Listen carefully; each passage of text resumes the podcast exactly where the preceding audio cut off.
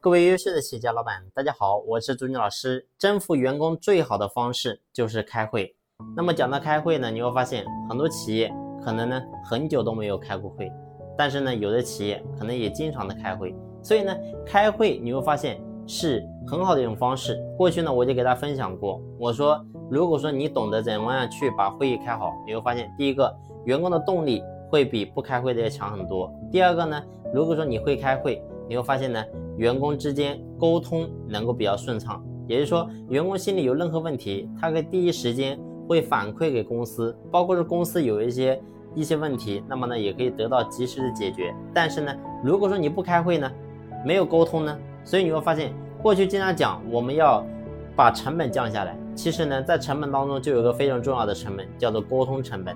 也就是说，你跟员工之间如果说沟通不顺畅，你会发现最后导致公司损失。其实呢，这个是没有办法去估量的。所以呢，我说作为老板，你一定要想办法真正去把会议开好。而且呢，你会发现员工不听话，或者说做各种事情，如果说你能够透过会议把他真正的思想、把他心结能够真正打开，你会发现员工自然就被你给征服了。所以呢，我说征服员工最好的方式其实就是开会。为什么？因为你能透过言语的力量，能够真正的摄受他的心。所以呢，当一个人的内心被征征服的时候，你会发现外在所有东西都能得到改变。那么，到底该怎么去开会呢？其实开会真的是一个一门学问，很多人不懂。然后呢，所讲的所有东西没有任何的含金量。那么呢，员工反正呢，你每次开完会之后，员工该怎么样还是怎么样。然后每次。